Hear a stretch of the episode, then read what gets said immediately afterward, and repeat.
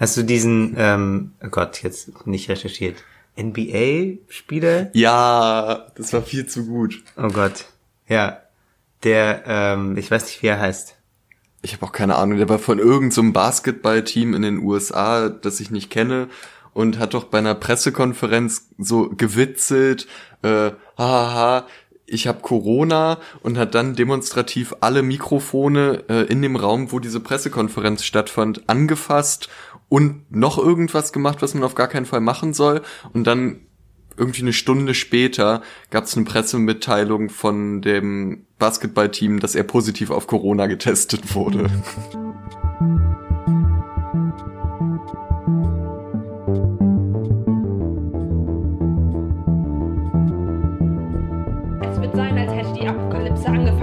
ihr werdet von Frauen überflutet werden und aufgegessen. Ja, äh, und damit herzlich willkommen bei Männerkitsch. Mein Name ist Max Steibert. Mein Name ist Ansgar Riedesser und wir sind jetzt schon mittendrin in meiner These, dass Corona keine männliche Krise ist. Ist sie nicht? Ist sie, ist sie überhaupt, ist es überhaupt nicht. Was ist denn eine männliche Krise?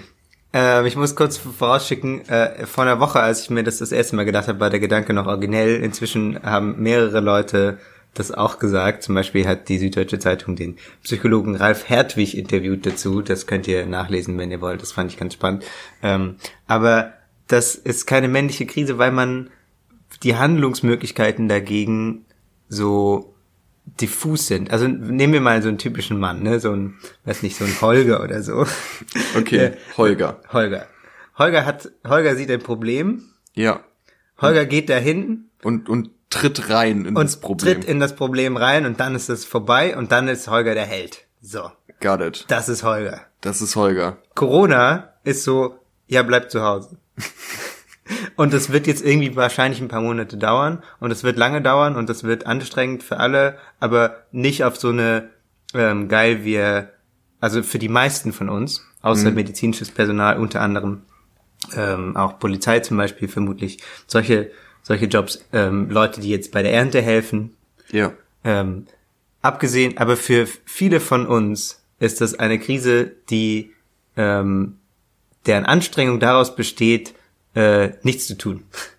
Also so, deren Anstrengung daraus besteht nicht äh, crazy zu werden in der häuslichen Isolation zum Beispiel. Mhm.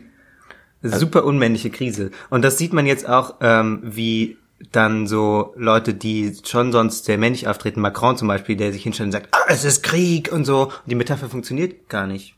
Mhm. Weil es sehr einseitig ist. Ja, und, und weil es auch irgendwie kein Feind ist. Also es ist kein, kein Feind, den man jetzt so besiegen kann. Also es ist ja ein Virus, ist ja jetzt kein ähm, irgendwie äh, keine, auch nicht, nicht mal irgendwie sowas wie eine Marderplage oder so, die man dann so schießen und ausrotten kann und dann hat man gewonnen und macht einen Triumphzug oder sowas. Ja. Das ist jetzt einfach ein Ding, was auch, ja, mehr oder weniger Teil von unserem Leben bleiben wird, so wie die Grippe. Ja. Und das ist ja auch, um in dem Bild zu bleiben, äh, ein gern verwendetes Motiv in Filmen, dass so äh, es keine Ahnung, die Krieger im Untergrund gibt und dann gibt's so den Anführer, der unbedingt gegen das System gegenkämpfen will und alle sagen ihm immer nein, wir sind noch zu schwach, wir müssen hier uns verstecken, wir müssen im Untergrund bleiben, es bringt noch nichts, wenn wir angreifen und der wird dann so ganz wütend und macht irgendwas Unüberlegtes und stirbt oder so. Ja. Oder bei dem Paten gab's es doch auch, den einen, der äh, dann glaube ich auch erschossen wird, weil er halt an hellig, am helllichten Tag rausgeht und zu überheblich ist, obwohl es gerade einen Krieg mit irgendeiner anderen Mafia-Organisation gibt. Und hier ist es halt so, naja, du ähm, stirbst ja nicht notwendigerweise selber dran, aber vielleicht steckst du jemanden an, der jemanden ansteckt, der dann dran, oder der, der die dann dran stirbt. Ja, also so. wenn du Corona trittst und dann ist dein Fuß infiziert und dann machst du diesen coolen Fußcheck mit jemand anderem, den man machen soll, gerade um keinen Körperkontakt zu haben und dann zack. Ja, also so eine, hast also es, es weiter gefußt. Ja. Und es ist ja halt auch ähm, kein also ich, ich habe gerade über den, dieses Pate-Beispiel vergessen, was ich als nächstes sagen wollte. Hatte ich das so ich hab, rausgehauen, dass ich, ich aus dem Paten... Ich habe den nie gesehen, muss ich sagen. Nicht? Nee. Boah. Naja, jetzt hast du ja genug Zeit. Also so ein Film geht drei Stunden. es gibt fünf davon. Ja. Geil. Ja, dann die nächsten zwei Tage sind. Das ist ein bisschen wie The Irishman, nur alle sind jünger. Die Leute können die Es ganzen ist ja auch Kampf- der gleiche Cast. Die Leute können die Und der gleiche Regisseur. machen. Es ist wie The Irishman in jünger. ohne diese gruseligen CGI-Augen. Ja, genau. Oder die, die komischen Körperbewegungen, die nicht zu dem sehr jungen Gesicht passen. Ja, es ist gruselig. Jetzt bin ich noch mehr raus. Ja, darum kann ich ja jetzt einfach das erzählen, was ich erzählen wollte. Nämlich, ähm, es ist Corona, wir sind alle in Quarantäne, wir machen Dinge, die wir sonst wahrscheinlich nicht machen würden. Wir schreiben Menschen, denen wir ewig nicht geschrieben haben. Und wir kommen auch einfach auf Ideen, die wir sonst vielleicht gar nicht hätten. So lag ich abends im Bett und auf einmal hat mich die Muse geküsst mit der Millionenidee.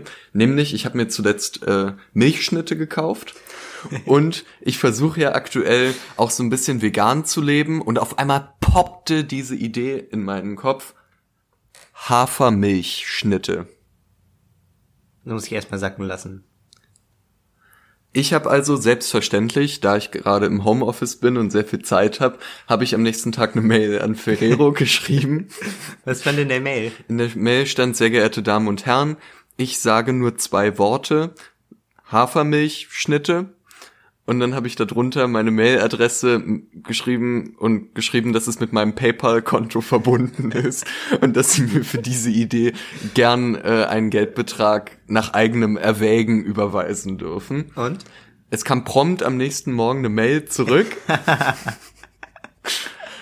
Und zwar, ja, ultra enttäuschend, so eine automatisierte Scheiß-Mail. Also sie bedanken sich für den Vorschlag, da sie aber ein eigenes Team haben, das sich um die Innovation bei Ferrero kümmert, äh, werden sie meinen Vorschlag nicht berücksichtigen können oder so. Was ich für eine Lüge halte. Die haben die Idee genommen, die sind alle völlig ausgerastet bei dem Brainstorm-Meeting in der Milchschnitte-Zentrale und jetzt wird in zwei Monaten wird die Hafermilchschnitte auf den Markt gehen und es kam von mir. So, also alle, die ihr euch dann eine Hafermilchschnitte kauft, denkt an mich Geil. und schickt mir Geld dafür. Du kannst jetzt einmal deine PayPal-Adresse sagen. ja. Nein, mach ich nicht. Maximum Max. at max.de, at Milchschnitte. Ähm, Hafermax. Ja. Auch ein guter Name. das wollte ich nur kurz erzählen. Vielleicht habt ihr ja auch schon äh, solche Sachen gemacht, die ihr sonst niemals machen würdet, jetzt wo ihr ganz viel Zeit habt in der Quarantäne. Schickt euch uns doch einfach mal die Besten wildesten, Ideen, die ihr hattet. die wildesten Quarantäne-Ideen, die ihr Ich habe hattet. ich hab auch schon viel gelernt.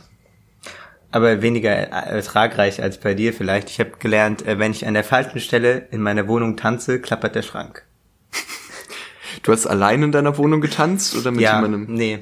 Ich habe einfach so Musik gelaufen gehabt und dann dachte ich mir, hey, Wa- Was für Musik und wie hast du getanzt? Ich will mir das noch besser vorstellen. Also natürlich, unsere Hörerinnen und Hörer wollen sich das noch besser vorstellen können. Ich frage nur für sie. ich frag mir einen Freund. Ähm, wie, also so einfach so, ich bin eigentlich gerade irgendwo ähm, von einem meiner zahlreichen Räume in den anderen gelaufen und habe dann so ein bisschen jetzt nicht groß, also ich habe ich hab nicht äh, keinen Walzer getanzt oder so. Und es lief halt gerade irgendwelche Popmusik, die ich mir angemacht hatte. So dieser Niveau-Pop, den manche Leute empfehlen. Was ist denn Niveau-Pop? Na, das ist der Pop, wo Leute sagen, die ähm, Du bringst immer so komische Wörter mit.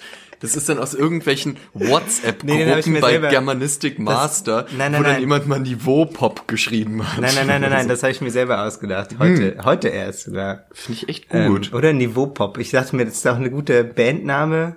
Oder, also das kann man als beides verwenden. Das ist so eine Art, Be also zuerst ist es so eine Beleidigung für Leute, die dann so nur Taylor Swift hören und dann sagen so, äh, die ganzen äh, Leute, die jetzt, ähm, weiß nicht, die ganze Zeit äh, irgendwelche finnischen Newcomerinnen hören. Ähm, Mache ich zum Beispiel manchmal. Aber Ähm, finnische Newcomerin ist doch auch schon wieder ein eigenes Genre, oder? stimmt. Die haben doch auch immer diese langen blonden Haare und klingen alle gleich und werden mir aus irgendeinem Grund bei Facebook vorgeschlagen mit ihrem neuen Album. Weil du auch lange blonde Haare hast. Exakt. Ich bin sowas von in der finnischen Newcomer-Bubble drin. Nee, aber ähm, äh, also so so zuerst eine Beleidigung und dann äh, reclaimt das jemand und nennt sich Niveau Pop. Und diese finnischen Newcomer sind Niveau-Pop? Naja, sie sind so lange Niveau-Pop, bis die Leute sie entdecken. Ah, okay, also ist Aber zum Beispiel, zum Beispiel auch, also man- manchmal, manchmal äh, machen auch äh, Leute äh, Niveau-Pop, die sonst, also so Sia zum Beispiel zusammen mit Labyrinth und Diplo hat, haben so Alben rausgebracht, die so irgendwie so einfach anders, bisschen anders klingen als das, was sie sonst machen, aber trotzdem noch so sehr auf Beat zum Beispiel. Und das ist so lange Niveau-Pop, wie, la- wie Leute das nicht hören, sondern die ganze Zeit weiter Chandelier von Sia hören. Also du hast jetzt praktisch das Wort Underground einfach geändert zu Niveau. Um das noch so ein bisschen auf eine höhere Stufe zu stellen, wenn du es selber hörst. Oder auch Scheiße, die niemand hört. Wir nennen's Niveau. Ist es nicht, funktioniert Kultur nicht immer so? ja, wahrscheinlich. Zeug, das niemand liest, Stefan George, das hat Niveau. Gut, ich schreibe Mails an Ferrero. Ansgar hat Kultur und Musik verstanden in der Zwischenzeit. Und, ja. und meine Wohnung. und deine Wohnung verstanden. Hast du schon irgendwie Kontakt auch mit deinen Nachbarn gehabt dann über dieses Wackeln mit dem Schrank? Haben die darauf vielleicht reagiert? Ich habe nur deswegen Kontakt mit meinen Nachbarn, weil ich, weil ich sie manchmal streiten höre jetzt. Das ist Oh. tragisch, ja. Ah, die Isolation tut denen nicht gut. nee, Ne? tut denen nicht gut. Okay. Und die über mir schieben öfter Sachen hin und her jetzt. Mhm. Aber ich weiß nicht warum. Ich habe noch nicht nachgefragt. Nee, ich habe ja mein Zimmer auch umgestellt. Das sind halt so diese ganzen Okay. Sachen, die man einfach macht, wenn man auf einmal zu Hause ist. Dann denkt man, ja, könnte ich ja mal ausprobieren. Ich habe ja jetzt Zeit. Hast du denn schon mal überlegt, eine Hafermilchschnitte selbst zu backen? Ich habe drüber nachgedacht, aber ist mir dann doch auch zu aufwendig und wahrscheinlich kriege ich die ganzen äh, Zutaten, die man dafür braucht, auch gar nicht mehr im Supermarkt. Stimmt, man braucht bestimmt Mehl und Zucker. Ja. Und Klopapier.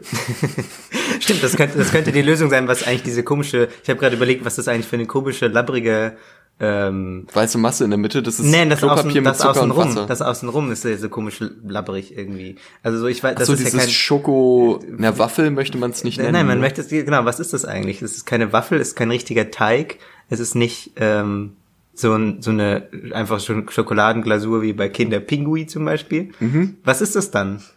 Schokolabber heißt es wahrscheinlich. Das könntest du auch mal bei Ferrero nachfragen. Wie genau nennt man das? Also die Zeit hat ja eine Liste mit 50 Dinge, die man zu Hause machen kann während äh, der Corona-Lockdown-Sache.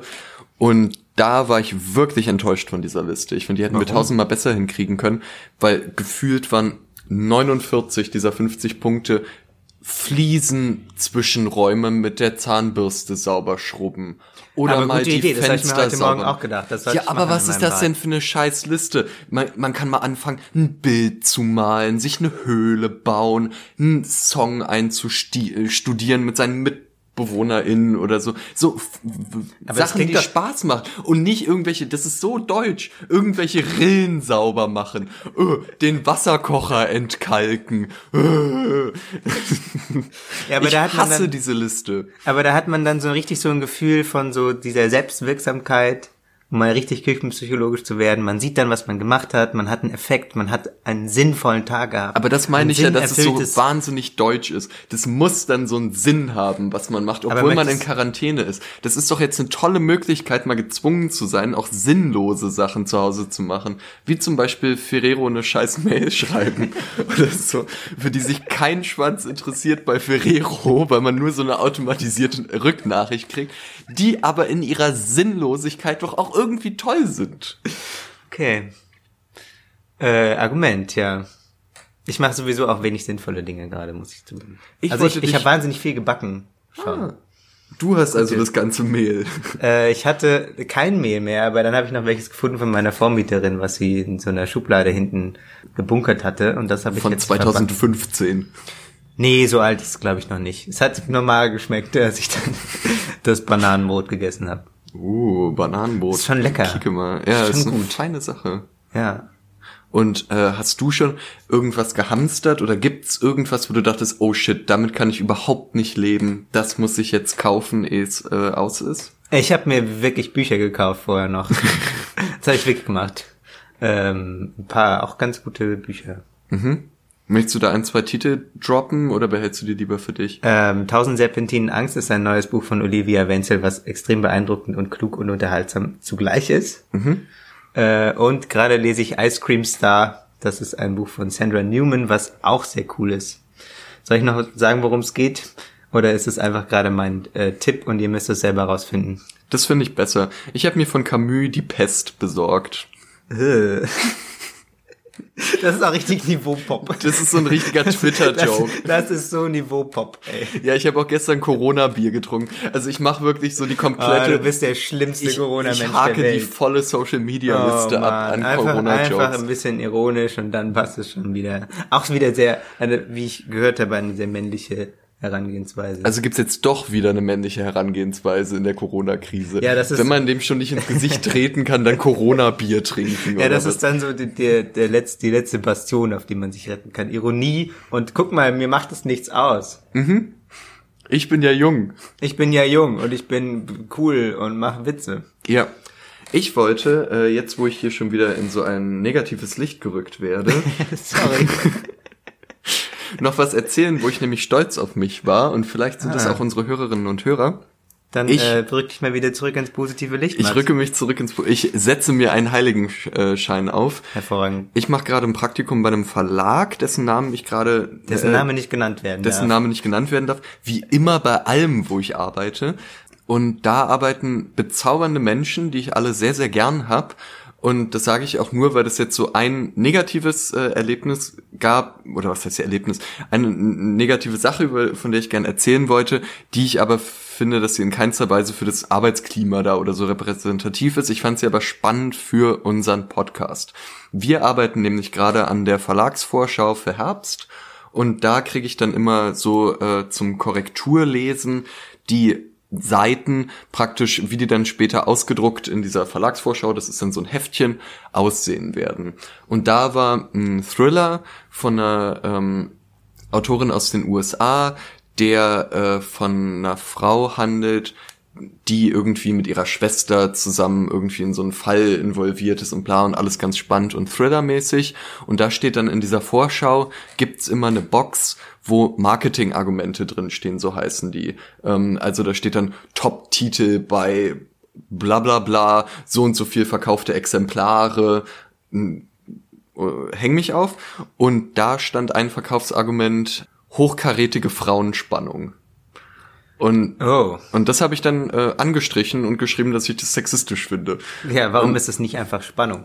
Genau. Und ich habe dann auch den äh, Begriff gegoogelt, weil ich habe den davor noch nie gehört. Und das Witzige war, wenn man Frauenspannung googelt, dann ist das erste Suchergebnis äh, ein feministischer Blog, der sich damit auseinandersetzt, warum der Begriff Frauenspannung wahnsinnig sexistisch ist. Uh, guck das, mal. Das Spannende daran ist, ich habe mich danach dann mit einer Kollegin unterhalten, ich habe ihr das gesagt, habe gefragt, so okay, war das jetzt okay, dass ich das angestrichen habe oder ist es zu persönlich oder keine Ahnung? Und sie meinte, nee, sie findet es auch gut, dass ich das gemacht habe und hat sich auch ein bisschen gewundert, als sie es gelesen hat. Und vor allem das komplette Lektorat, das für diese Texte zuständig ist in dem Verlag, ist weiblich.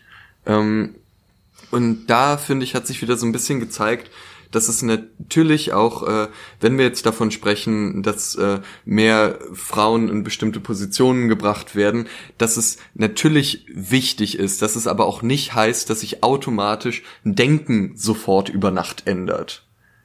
Diesen, die Frauen in diesem Lektorat haben auf dich gewartet, dass du ihnen Feminismus erklärst?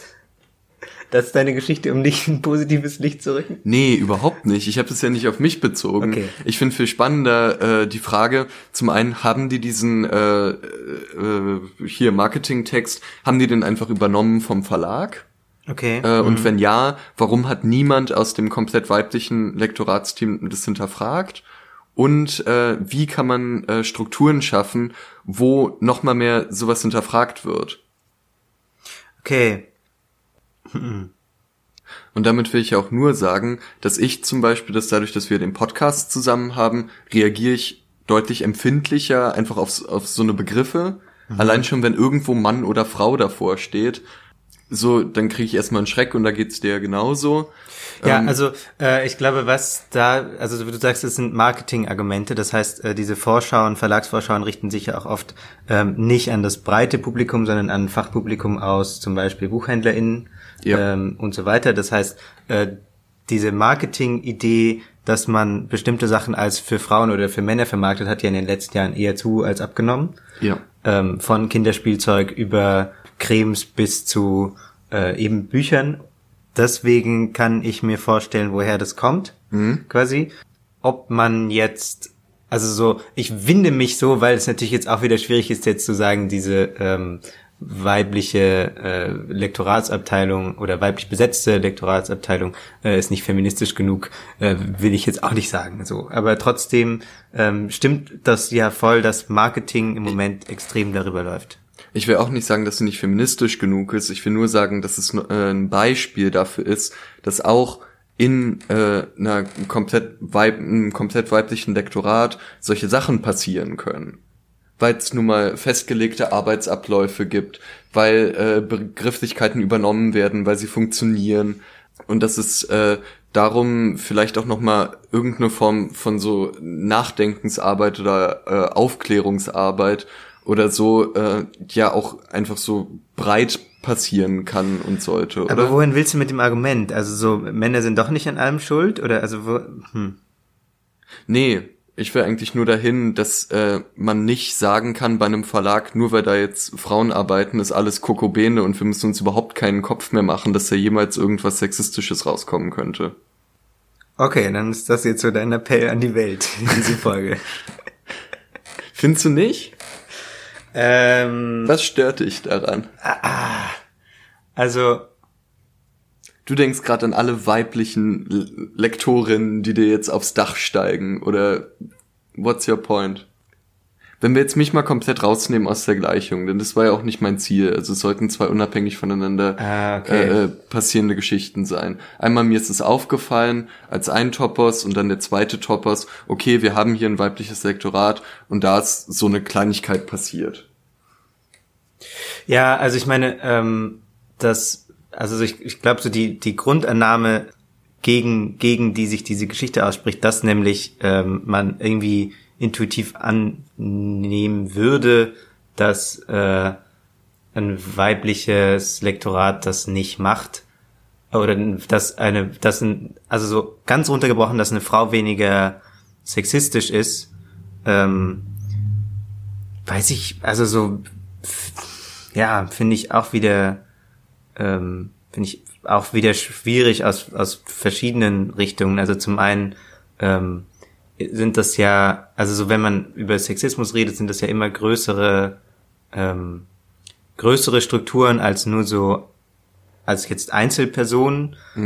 Ähm, das heißt, auch wenn jemand eine sexistische Aussage trifft, ist der oder die ja nicht ähm, per se und für immer Sexistin, sondern das ist einfach so, man füttert damit quasi eine größere Struktur. Gleichzeitig aber trotzdem sitzen wir jetzt, also so hier wieder als zwei Männer und sagen dann, ähm, hier Frauen müssen feministischer sein oder so, das ist, das will ich jetzt auch nicht sagen, weil das ähm, halt dann wieder genau die Art von Feminismus ist, die wir ja auch nicht mehr machen, also nicht machen wollen. Also dass wir uns hinsetzen und sagen, ähm, hallo, äh, wir erklären jetzt, wie das richtig geht und ähm, wir legen hier mal den Finger in die Wunde, was noch niemand je gedacht hat. Und das ist auch Quatsch. Also so, das ähm, will ich nicht. Nee, aber äh, überhaupt zu sagen, dass wir jetzt gerade was denken, was noch nie jemand gedacht hat, das war ja eh nicht unser Anspruch und das war ja auch mein Anspruch gerade nicht. Vielmehr, äh, und das sieht man ja auch an dem Beispiel, das ist natürlich nur ein, ein winzig kleiner, einzeln rausgepickter Aspekt ist. Und, äh, und damit sind wir ja auch wieder bei dem Podcast, dass wir äh, Dinge aufarbeiten, die uns explizit passiert sind Ja, oder die an uns rangetragen wurden und dass wir dann gucken, was wir damit machen. Und äh, das Gefühl, mit dem ich da rausgegangen bin, war erstmal, dass ich mich, äh, dass ich einfach sehr überrascht war Hm, okay. und äh, dachte, okay, hier passiert jetzt gerade, äh, das passt nicht in das Narrativ, das ich habe. Was sonst wäre, sowas, äh, wenn ich jetzt von irgendeinem Verlag eine Vorschau sehe und sehe den Begriff Frauenspannung, würde ich erstmal denken, okay, das hat irgendein Typ, der da im Lektorat sitzt, geschrieben. Und ich würde nicht an ausschließlich weibliches Narrativ denken und äh, äh, äh, an ausschließlich weibliches Lektorat denken. Und das lief irgendwie so entgegen des Narrativs, das ich im Kopf habe, und das hat mich überrascht. Und darum wollte ich es gerne erzählen. Okay, okay, okay, verstehe. Ja, also so, das, das, das stimmt schon. Ich habe auch immer wieder so Momente, wo ich dann so mich frage, wie das passieren kann. Also Ich habe in der in der Zeit vor vorletzte Woche hat in der Zeit ähm, die ehemalige Chefredakteurin von der Bunden, ein, deren Namen ich gerade auch nicht mehr weiß, ähm, ein langes Interview gegeben, in dem sie äh, eigentlich, also so, in dem sie auch zur MeToo-Debatte gefragt wurde. Und da hat sie dann angefangen, groß auszubreiten, ähm, dass ja man durchaus als junge Frau ähm, auch, wenn man äh, zu einem Chef, zum Chef nach Hause geht und der öffnet im Bademantel die Tür, dann weiß man ja, worauf man sich einlässt.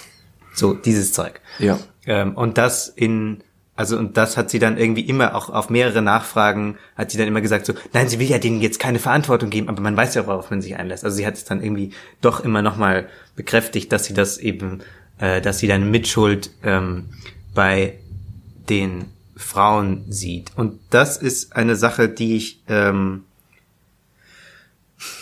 also, äh, wo ich dann auch dachte, so, äh, sie, die kurz davor in dem Interview auch von ziemlich krassen Sexismuserfahrungen ähm, erzählt hat, in ihrem Beruf als junge Journalistin damals noch, ähm, die hat äh, und und und dass dass sie dafür keine Empathie entwickelt, ähm, hat mich auch, also so hatte ich genauso das Gefühl, dass ich da sehr überrascht bin eigentlich, dass sie das so sagt. Andererseits ähm, ist es natürlich auch äh, scheiße, wenn ich ihr jetzt vorschreibe, wie sie wie wie sie zu fühlen hat so. Ja. Also ich, ich kann ja sagen, ich ähm, äh, teile ihre Einschätzung einfach überhaupt nicht hm. und ähm, halte es auch für ziemlich ähm, also ich, ich habe mich auch ziemlich geärgert darüber, dass sie das auch dann so äh, auf, auf so eine sehr, ich fand auch sehr flache Art so ausbreitet. Ähm, gleichzeitig würde ich aber jetzt, ähm, gleichzeitig würde ich jetzt nicht sagen, sie, also so finde ich, äh, habe ich irgendwie auch nicht die Position jetzt zu sagen, hey, ähm, du hast es alles falsch verstanden, das ist alles, ähm, das ist dumm, was du sagst und unberechtigt. Und das würde mir sehr viel leichter fallen, wenn sie ein Mann wäre. Ja. So. Und äh, darum ich hatte auch gerade äh, äh, das gleiche Problem, weil als du das erzählt hast, war mein erster Gedanke, okay, man sieht ja hier, dass genauso wie Männer äh, männlich sozialisiert werden und vielleicht auch mit solchen Ideen sozialisiert werden, können Frauen auch in Anführungsstrichen männlich sozialisiert werden, indem ihnen so eine Narrative irgendwie in den Kopf gesetzt werden. Das ist aber gleichzeitig wieder die gleiche Art zu sagen, okay, hier ist eine Frau, die wurde von starken Männern in ihrem Denken beeinflusst oder so und gebrainwashed und darum denkt sie das jetzt und ja. spricht ihr ja jegliche äh, äh, Selbstständigkeit total ab. Und das ist ja auch scheiße, wie du gerade gesagt hast. Und da, das Problem bei genau diesen Sachen das Problem ist bei solchen Sachen auch immer, dass man von wahnsinnig fixierten Geschlechterrollen ausgeht. Wenn du jetzt sagst, eine Frau, die von starken Männern sozialisiert wurde, dann schwingt er ja mit, du, sie ist eigentlich nicht mehr ganz weiblich. So, genau.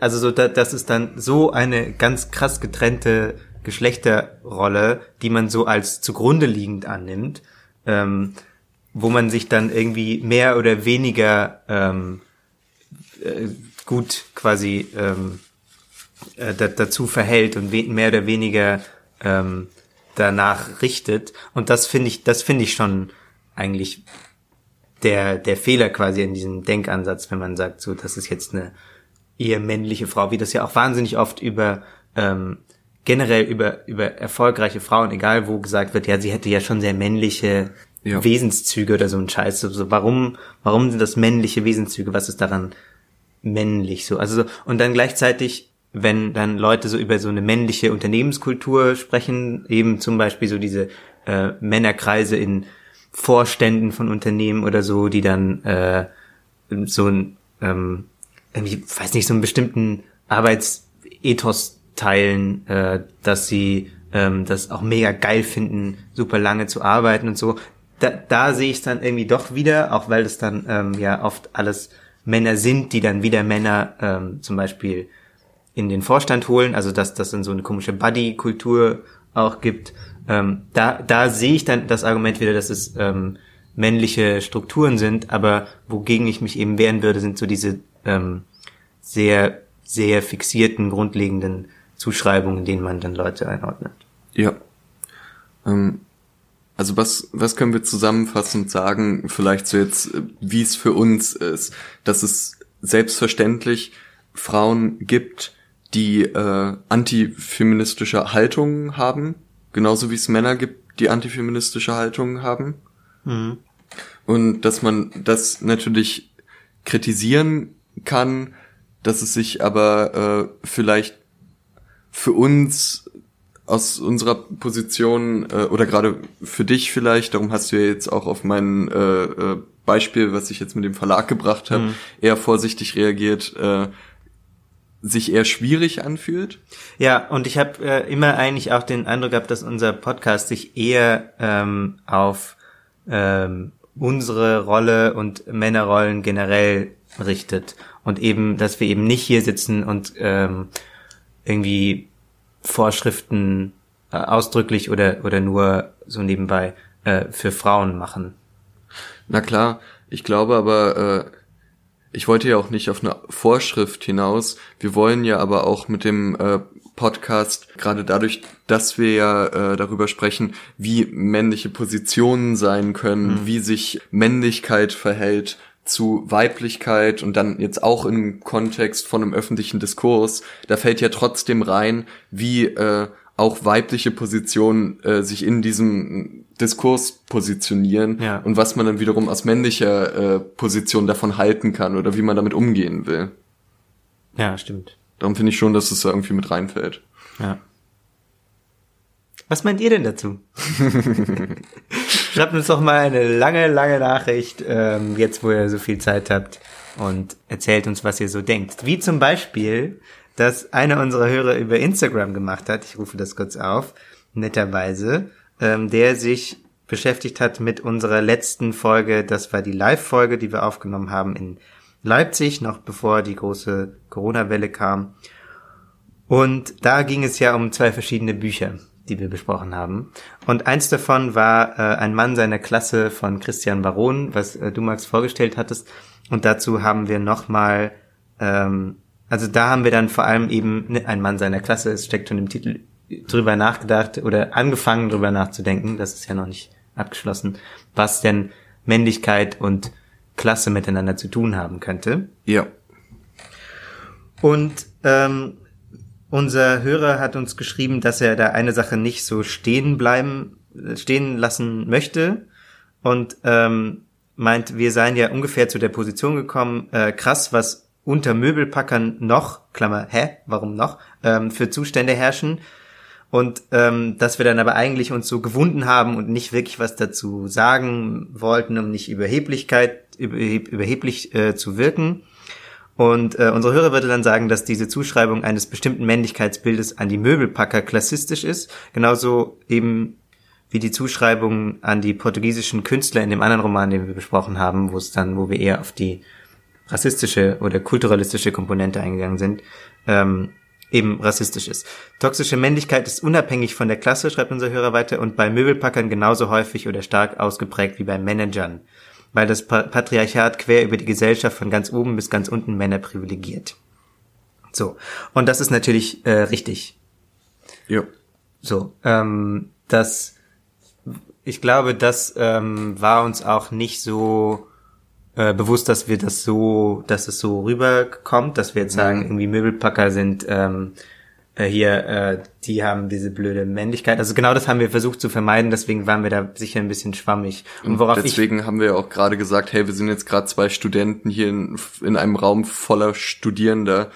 Wir finden es schwierig darüber, das jetzt gerade zu reden und irgendwelche äh, Festlegungen zu machen. Aber das war, wie du sagst, genau noch ein bisschen schwammig alles. Und also so die, die Sache, auf die ich dann äh, am Ende eben raus wollte, war eher, ähm, wo sich die Diskussion dann hinentwickelt hat, ob eben ähm, unsere Position, dass wir hier so da so drüber nachdenken und dann vielleicht sagen, so bestimmte Sachen wollen wir, lehnen, lehnen wir eher ab oder so, ähm, ob das eben einfach ein ähm, auch so eine bequeme Position ist von uns, die wir jetzt einfach so die Zeit und die Muße haben, jetzt besonders äh, darüber nachzudenken, wie äh, unser Verhalten jetzt vielleicht wirken könnte und was jetzt hier genau unsere ähm, Männlichkeitswesenszüge sind, die irgendwie vielleicht toxisch werden oder so. Und das war eher, ähm, glaube ich, eben wieder so die Kurve zu uns äh, zurück, die mich da dann interessiert hat. Äh, aber es ist natürlich absolut richtig, dass ähm, männlich problematische um dieses furchtbare Wort zu verwenden. Ich finde, das hört man gerade überall, aber es bedeutet nicht mehr so viel. Ja. Dieses Männlichkeitsbild, was wir hier kritisieren, ähm, gibt es natürlich in allen Schichten. Ja. Vielleicht haben wir das auch, oder äh, habe ich das zumindest äh, jetzt bei der Live-Folge äh, so ein bisschen ausgeklammert, weil als ich jetzt nochmal drüber nachgedacht habe, habe ich auch wieder gemerkt, dass es einfach so schwierig in meinen Kopf reinzukriegen ist, dass es da Menschen gibt, die, keine Ahnung, wenn wir jetzt so von Managern oder irgendwie so super Working Animals, die krass, krasse Bildung genossen haben, denen alle Möglichkeiten so zur Verfügung stehen, die, keine Ahnung, von mir aus jeden Morgen die FAZ lesen und die aber trotzdem sich bewusst vor solchen Themen verschließen oder sich bewusst gegen, weiß ich nicht, gegen irgendeine Form von äh, Feminismus entscheiden oder einfach nur, man muss es ja gar nicht Feminismus nennen, aber äh, die aktiv zum Beispiel äh, Frauen in ihrem Umfeld unterdrücken. Also, ja, aber das ist dann ja eher ein Zeichen, dass es eben nicht vom Bildungsgrad, also genau wie Ja. unser Hörer gesagt hat, dass es eben nicht vom Bildungsgrad abhängt. Genau, und das, glaube ich, äh, das- ging irgendwie so okay. schwer in meinen Kopf rein und darum habe ich mich auch sehr über die Nachricht gefreut, weil Ja. äh, das nochmal ja sehr gut darauf hinweist. Ja. Und ja, das ist natürlich, also ich kann verstehen, warum das auch deprimierend einfach ist, dass dass man denkt so ähm, irgendwie Aufklärung äh, in in einem breiteren Sinn kann da helfen und ähm, ist doch dann überzeugend, wenn man das, äh, wenn man sich anfängt damit zu beschäftigen. Und das ist aber halt nicht so offensichtlich. Und das ähm, da weiß nicht, da sind wir dann wahrscheinlich gefragt, noch bessere Argumente zu finden. Ja. Und es war, äh, um vielleicht nochmal ein Plädoyer dafür zu halten, dass ihr, wenn es denn wieder Live-Folgen gibt, äh, auch zu unseren Live-Auftritten kommt. Denn in der anschließenden Diskussion hat sich eine Person aus dem Publikum gemeldet, deren Vater äh, wirklich Möbelpacker ist. Ja. Und das war auch total spannend äh, zu hören, weil äh, es da dann auch gesagt wurde, dass es überhaupt kein Thema gewesen sei, und dass es da wirklich ein, äh, ein Frauenbild oder auch ein Männlichkeitsbild gab, was überhaupt nichts mit dem zu tun hatte, was jetzt in dem Roman, äh, den ich da vorgestellt habe, äh, von Seiten dieses Möbelpackervaters äh, beschrieben wurde. Und das war auch nochmal so ein, ein cooler Gegenpunkt, den wir da hatten. Genau, also Wenn im Sommer 2021 es wieder Männerkitsch live gibt, im Großen danach, im Großen danach. Ähm, wo wir alle dann wieder zusammen im Park sitzen und Niveau-Pop hören. Ja. Äh, ich freue mich schon drauf, by the way. Im Großen danach werden wir äh, wieder Diskussionsveranstaltungen haben, wo wir wieder diskutieren und uns am Schluss Gruppen umarmen oder irgendwie sowas. Ja, Gruppen ablecken. Einfach weil wir es können. Jeder schlägt nochmal über den Türknopf, einfach weil Corona jetzt keine Sache mehr ist. Bin ich auch gespannt, ob wir alle überhaupt noch sozial können, wenn wir so aus unseren Höhlen dann rauskriechen. Ob uns dann so Aufläufe von mehr als sechs Menschen völlig riesengroß und krass vorkommen. Ich glaube, es ist wie Fahrradfahren. Man ist dann direkt wieder genervt, wenn eine Touri-Gruppe vor der Tür steht. Ja, das stimmt. Aber die erste Touri-Gruppe, die ich äh, sehen werde, umarme ich sicher. Da freue ich mich drauf.